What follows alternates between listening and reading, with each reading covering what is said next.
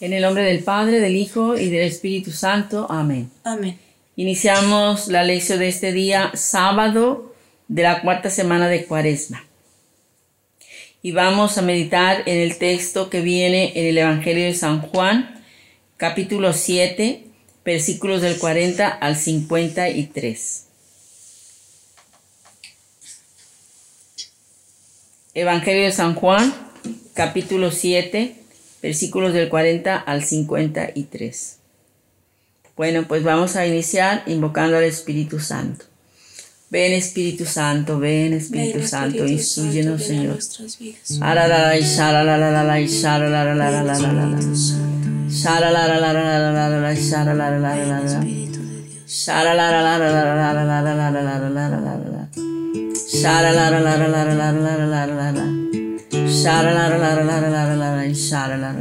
Jesús. Espíritu, ven y lléname, Señor, con tu preciosa unción.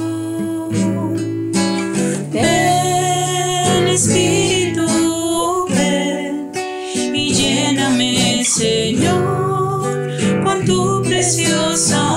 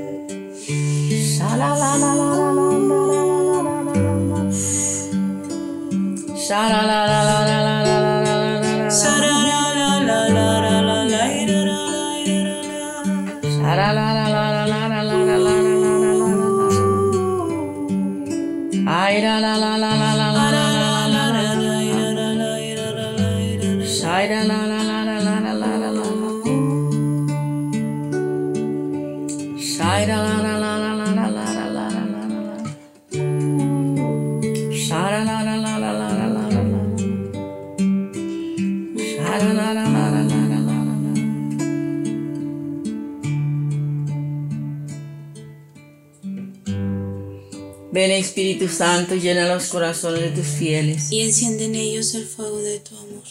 Envía, Señor, tu Espíritu y todo será creado. Y se renovará la faz de la tierra.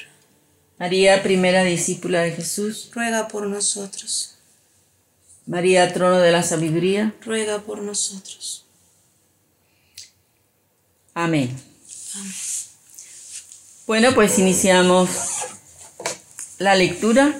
Pasamos al segundo punto de la lección que es leer el texto. Estamos en el capítulo 7 del Evangelio de San Juan, versículo del, versículos del 40 al 53. Dice así, muchos entre la gente que le habían oído estas palabras decían, este es verdaderamente el profeta. Otros decían, este es el Cristo. Pero otros replicaban, ¿acaso va a venir de Galilea el Cristo?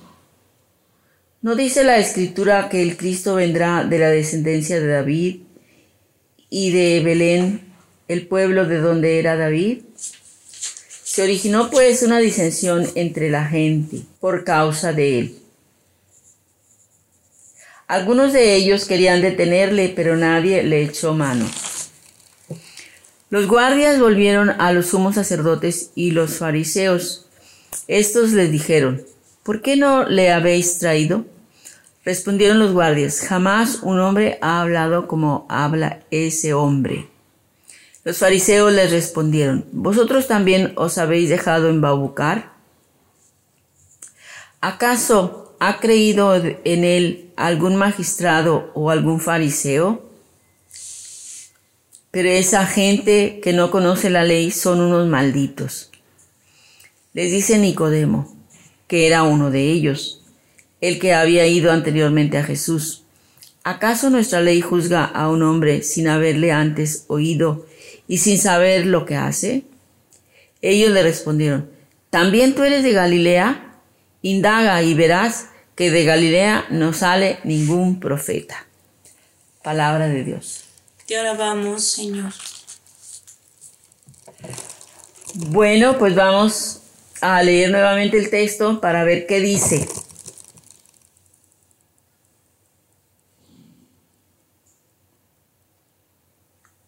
Iniciamos el, el, comentario del texto, que es el tercer paso de la lección. Para entender lo que hemos leído, necesitamos leer algunos textos de este mismo capítulo 7 para ubicarnos y para entender lo que hemos estado leyendo. En el capítulo 7 de San Juan, encontramos a Jesús en Jerusalén, en la fiesta de las tiendas o de los tabernáculos. Esas fiestas pues duraban como ocho días. Y Jesús al principio le, le dijeron sus, sus, familiares, ándale, pues ve a Jerusalén para que te conozcan. Si haces estas cosas aquí, muéstrate al mundo, le dijeron allá, allá en Nazaret. Pero Jesús dijo, no, yo no voy, vayan ustedes.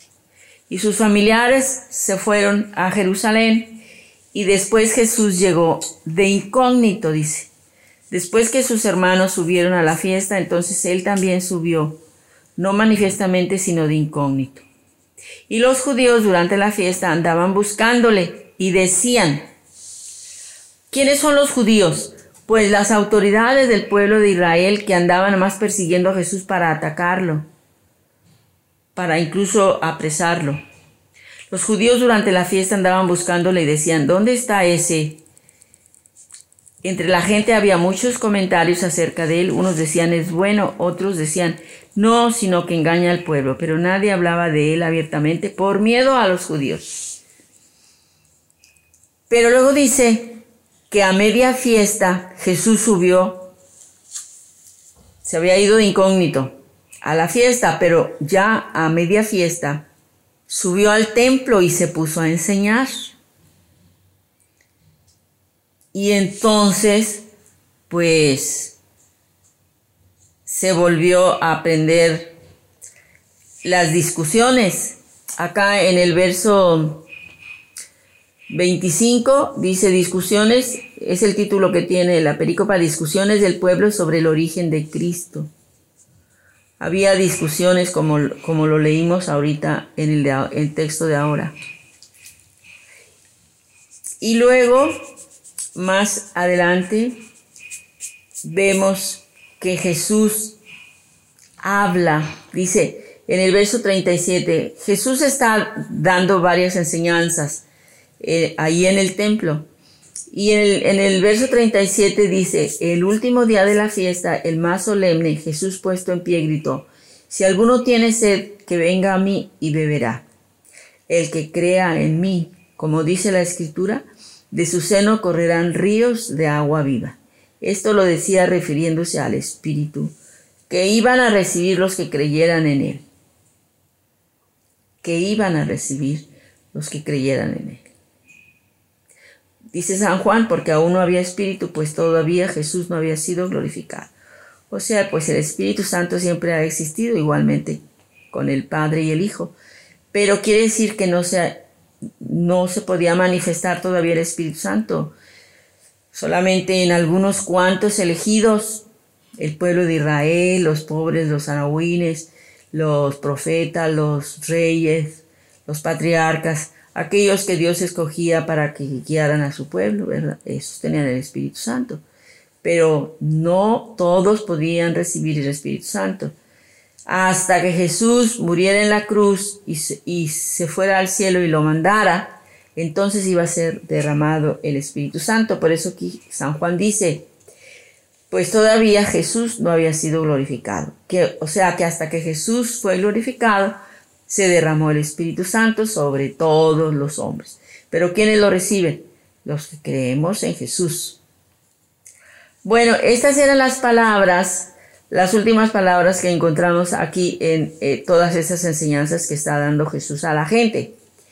Y por estas palabras iniciamos en el verso 40 que dice, muchos entre la gente que le habían oído estas palabras decían, ¿cuáles palabras? Pues estas que acabo de leer, si alguno tiene sed, que venga a mí y beberá. El que crea en mí, como dice la escritura, de su seno correrán ríos de agua viva.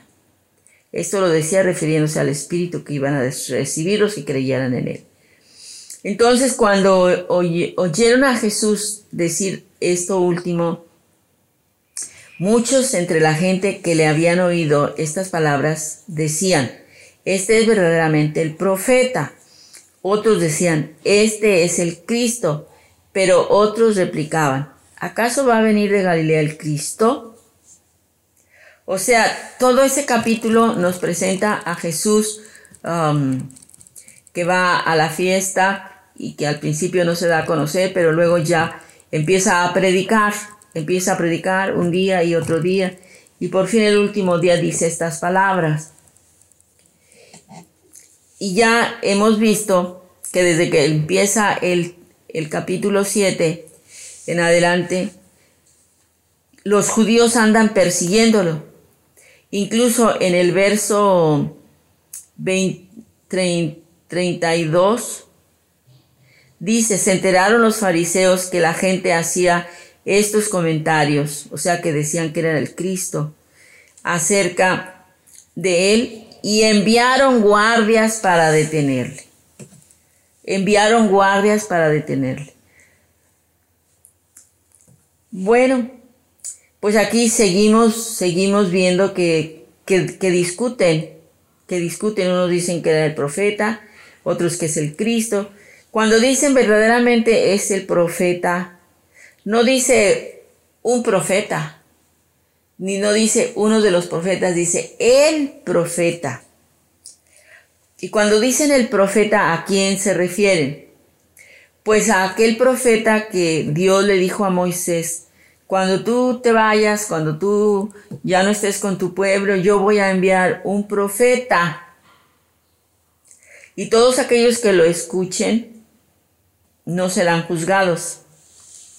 Entonces a, a ese personaje se refieren. Este es verdaderamente el profeta que prometió Dios a Moisés. Y otros decían, no, este es el Cristo.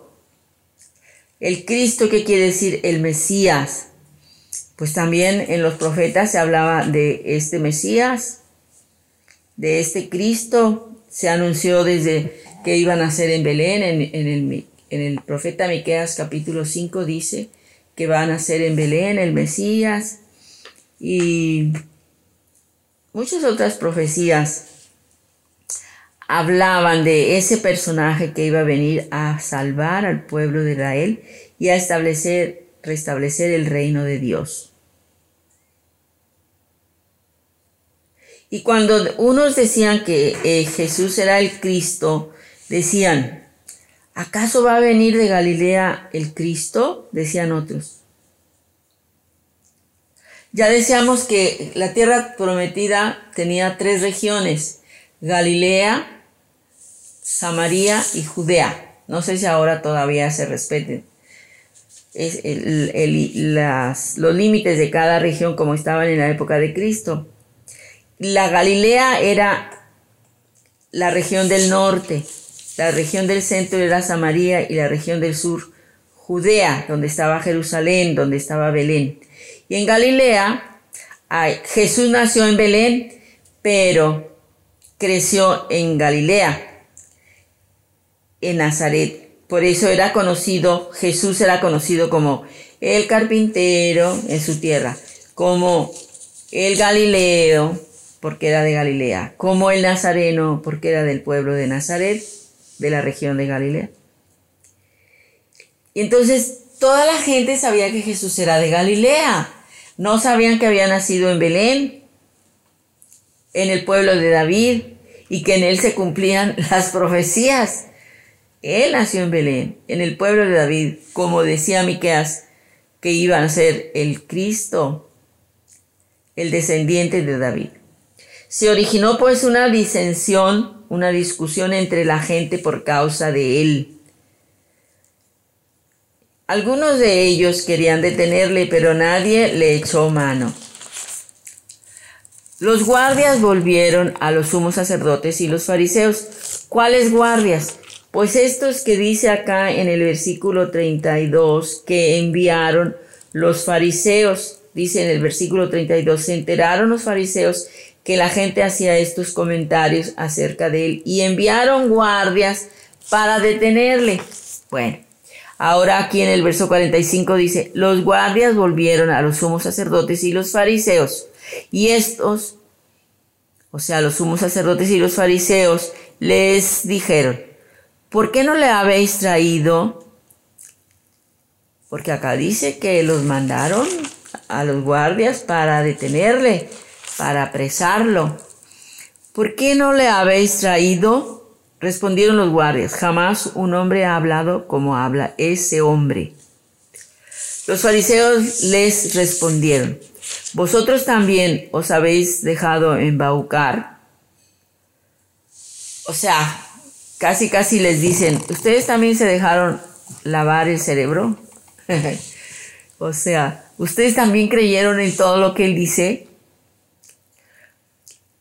Y siguen diciendo los fariseos, ¿acaso ha creído en él algún magistrado o algún fariseo? O sea, diciendo nosotros que sí conocemos la ley y las profecías y, y, todo lo que enseña Moisés, no, no creemos en él, ni los magistrados, que eran los, los jefes, los que formaban parte del gran Sanedrín, el gran consejo de gobierno, que eran 70 70 magistrados. Dicen, pero esta gente que no conoce la ley son unos malditos. Fíjense que, qué posición tan equivocada y tan, ahora, sí que farisaica, tan negativa. Llenos de soberbia, creían que solamente ellos conocían la ley llenos de soberbia, creían que ellos, por estar en el gobierno de, ese pueblo y por ser fariseos que se cuidaban mucho de cumplir al máximo la ley y eran muy celosos del cumplimiento de la ley. Pero pues lo estaban haciendo en una actitud de mucha soberbia y de mucho desprecio para la gente, dice. Pero esa gente que no conoce la ley son unos malditos. Fíjense nomás, maldiciendo a la gente humilde y sencilla que seguía a Jesús. Les dice Nicodemo que era uno de ellos. O sea, Nicodemo formaba parte del gran consejo, era magistrado también. ¿Quién era Nicodemo? Aquel que fue a ver a Jesús en la noche para preguntarle algunas cosas. Dijo, vengo a preguntarte porque, porque yo sé que tú vienes de Dios. Dice en el capítulo 3, había entre los fariseos un hombre llamado Nicodemo, magistrado judío.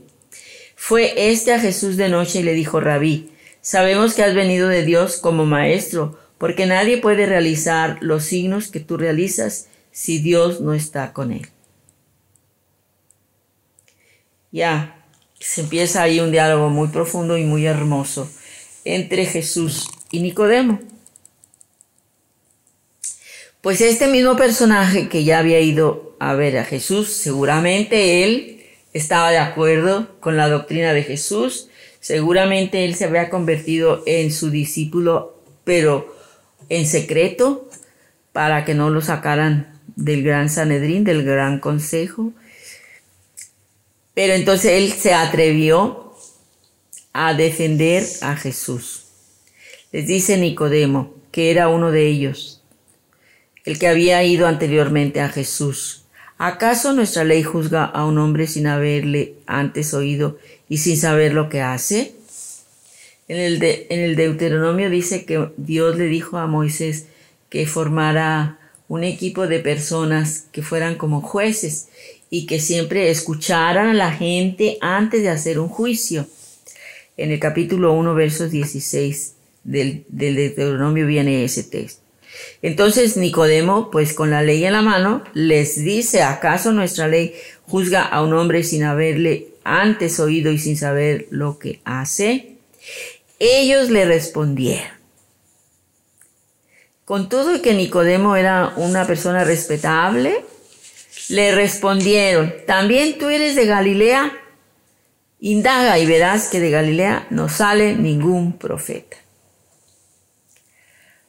Esa era la fama que tenía Galilea, que nunca había salido un profeta de Galilea y que, y bueno, de menos de Nazaret, que era un pueblo pequeñísimo, olvidado. En todo el Antiguo Testamento creo que jamás se menciona.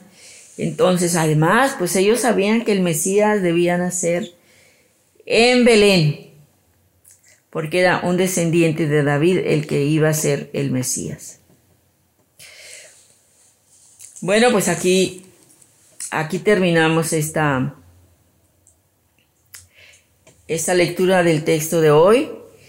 Y bueno, pues podemos sacar muchísimas enseñanzas aquí. Por un lado, pues ver a Jesús obediente al plan del Padre. Seguramente que él, él, no quería ir a Jerusalén, por eso les dijo a sus hermanos que no, a sus parientes que no iba a ir que pues Jesús les sacaba la vuelta a, los fariseos y a los judíos porque nada más lo andaban estorbando en su misión de predicar y de hacer milagros y lo acusaban delante de la gente. Pero tal vez el Padre Celestial le dijo, tienes que ir, tienes que ir.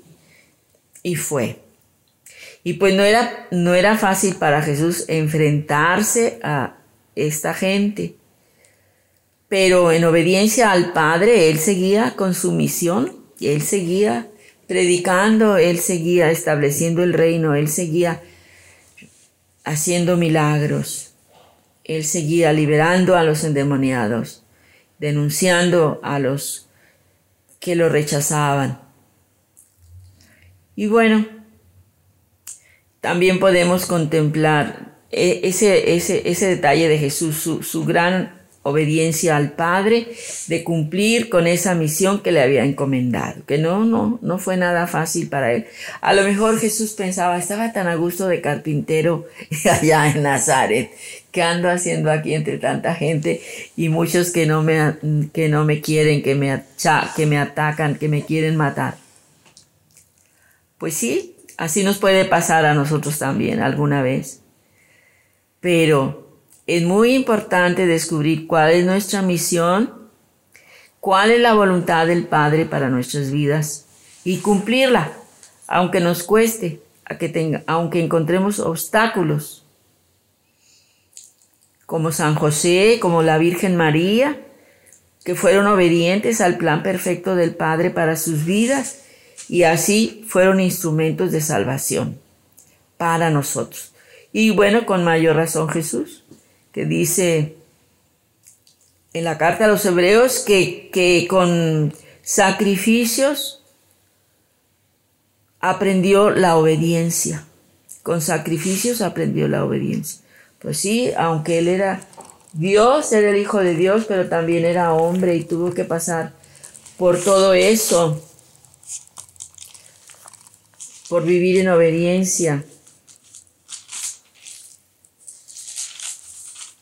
En el capítulo 5 de la carta a los hebreos, dice, y aún siendo hijo, o sea, con mayúscula, aún siendo el hijo de Dios, por los padecimientos aprendió la obediencia. Y llegado a la perfección se convirtió en causa de salvación eterna para todos los que le obedecen. Entonces Jesús se sometió al plan perfecto del Padre y lo obedeció en todo. Y pues le costó, claro que le costó, pero por esa obediencia Jesús nos obtuvo la salvación. Bueno, pues ahí está algo muy hermoso que podemos imitar de Jesús, de José y de María. Pero ahorita en este texto pues lo referimos a Jesús. Y otra cosa importante que podemos sacar como enseñanza aquí, eh, pues es la actitud de Nicodemo, que se enfrentó valientemente con los magistrados y con los fariseos, que eran sus compañeros de grupo en el gobierno y en la secta de los fariseos, porque Nicodemo también era fariseo. Y con toda valentía se enfrentó, diciendo, ¿acaso nuestra ley juzga a un hombre sin haberle antes oído y sin saber lo que hace? Defendió a Jesús. Pues así nosotros también debemos estar siempre dispuestos a defender a Jesús, a defender a Jesús, aunque nos digan como, como a Nicodemo, también tú eres Galileo. O sea, también tú eres un ignorante que crees en lo que leen en la Biblia, en lo que dijo Jesús. La Biblia es un invento de los curas para embaucar a la gente. Jesús es, un, es, una, es una falacia, o sea, no existió, o dicen que Jesús pues era solo un profeta, un gran hombre, un revolucionario, un, una de las tantas reencarnaciones de la mente universal. ¿Quién sabe cuántas cosas dicen de Jesús? Y cuando nosotros defendemos a Jesús y hablamos de Jesús, pues nos insultan también, indaga, indaga. O sea, también a nosotros nos dicen que somos unos ignorantes, que, que por eso por eso creemos todo lo que dice la Biblia, porque no hemos estudiado, porque no hemos caminado eh, en, en, los principios de la ciencia que niega todo lo que no puede tocar y, y ver, no existe, dice. Pero bueno, pues ellos tienen su manera de defenderse también diciendo eso, pero no es verdad. No somos unos tontos. Ha habido muchos científicos que han sido cristianos, creyentes. Bueno, pero pues ellos, los que, los que hablan así en contra de Jesús, es porque no se les ha concedido encontrarse con Jesús, no se les ha concedido la gracia de la revelación, como a nosotros sí ya se nos ha concedido.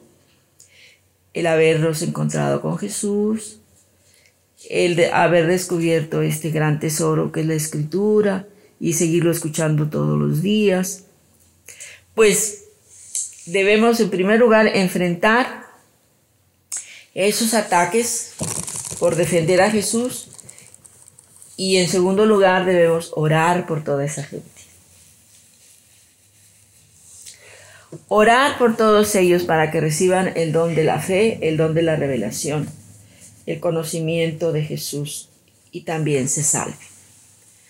Bueno, vamos a terminar este comentario y vamos a darle una tercera leída al texto para ver qué me dice, qué me dice.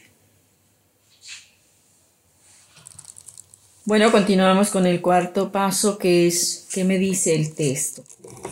No sé, cada uno tendrá una experiencia diferente después de haber leído el texto. A cada quien Dios nos da un mensaje y ese, eso que el Señor nos mostró, ese texto, esa frase que el Señor nos mostró, es la que hay que es a la que hay que ponerle toda la atención. Y ese texto, anotarlo por ahí, anotarlo por ahí, memorizarlo, um, llevarlo a la práctica, programarnos durante el día, voy a hacer esto y esto que, que me dijo el Señor en la lección. Porque ese es el propósito de hacer, de leer las Sagradas Escrituras convertirnos en discípulos de Jesús, o sea, hacer lo que Él nos dice allí. Y siempre tenemos algo, algo que aprender de la escritura, aunque lo hayamos leído muchas veces, siempre hay algo nuevo. Bueno, pues vamos a ver qué fue lo que hoy nos ha enseñado Jesús, qué es lo que nos pide hacer para imitarlo, para seguirlo, para ser sus discípulos. Bueno, pues a mí me llama mucho la atención esa fidelidad de Jesús al plan perfecto del Padre para él de dedicarse a, predicar todos esos tres años y seguir caminando hasta la hora en que ya el Padre decía hasta aquí, ya sigue la pasión, muerte y resurrección, ¿verdad? Pero mientras tanto, ahí tienes que andar entre los sacerdotes y fariseos y toda esa gente que a veces te quieren y a veces no te quieren, a veces te aceptan y a veces no te aceptan, ¿verdad? Jesús fue muy fiel a, la misión que Dios le había encomendado, muy obediente. Y estuvo así sometido al plan perfecto del Padre hasta que ya se llegó el momento de su partida al cielo. Esa es, un, es una enseñanza muy hermosa que nos da Jesús aquí. Y su valentía, su valentía también para decir lo que tenía que decir. No importaba todo, todo el ambiente negativo, contrario que encontrara a su alrededor. Y por otro lado, pues también vemos la valentía y fidelidad de Nicodemo, fidelidad a Jesús, porque ya era su discípulo, aunque en secreto fidelidad de Nicodemo y su valentía de enfrentarse también a ellos. Y bueno, pues nos toca ser de la gente sencilla, de la gente humilde, que ellos sí aceptaban al escuchar a Jesús, que era el Cristo, que era el profeta, que era el hijo de David, ¿verdad? Bueno, pues tiene muchas lecciones este texto el día de hoy. Vamos a terminar nuestra lección con una oración y con unos cantos. Te damos gracias, Señor, por tu palabra. Te damos gracias, Señor, porque nos instruyes cada día. Te damos gracias, Señor, porque te vamos conociendo cada vez más. Gracias Señor por este ejemplo de fidelidad a la voluntad del Padre. Gracias Señor por este ejemplo de valentía de enfrentarte a tus enemigos con toda fortaleza, con toda libertad, con toda decisión de compartir la verdad. Gracias Jesús porque así, obedeciendo, nos alcanzaste la salvación. Permítenos también a nosotros ser testigos tuyos, así como Nicodemo, valientes, que nos enfrentemos ante la el rechazo que algunos hagan de ti. Permítenos ser fieles, fieles discípulos tuyos.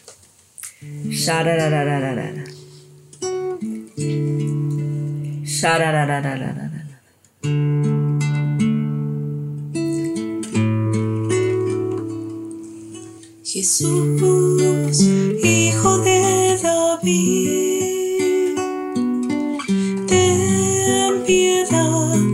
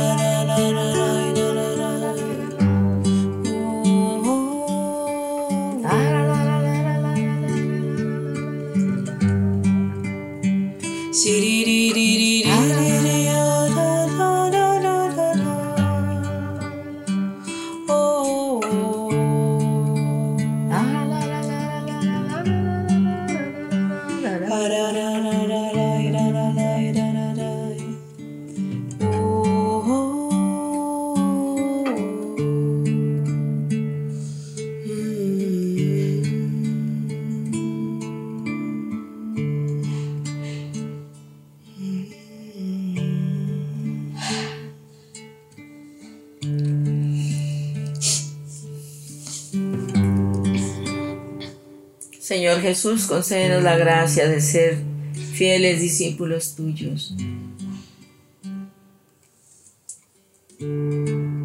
Danos el don de la fidelidad. Que cada día te conozcamos más, que cada día te contemplemos más, que cada día nos enamoremos más de ti, que cada día te imitemos más, que cada día te contemplemos para imitarte y te escuchemos para obedecerte.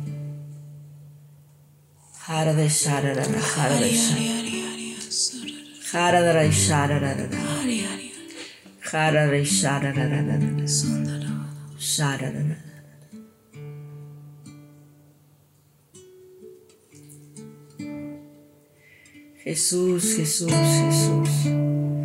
Bendito sea, Señor.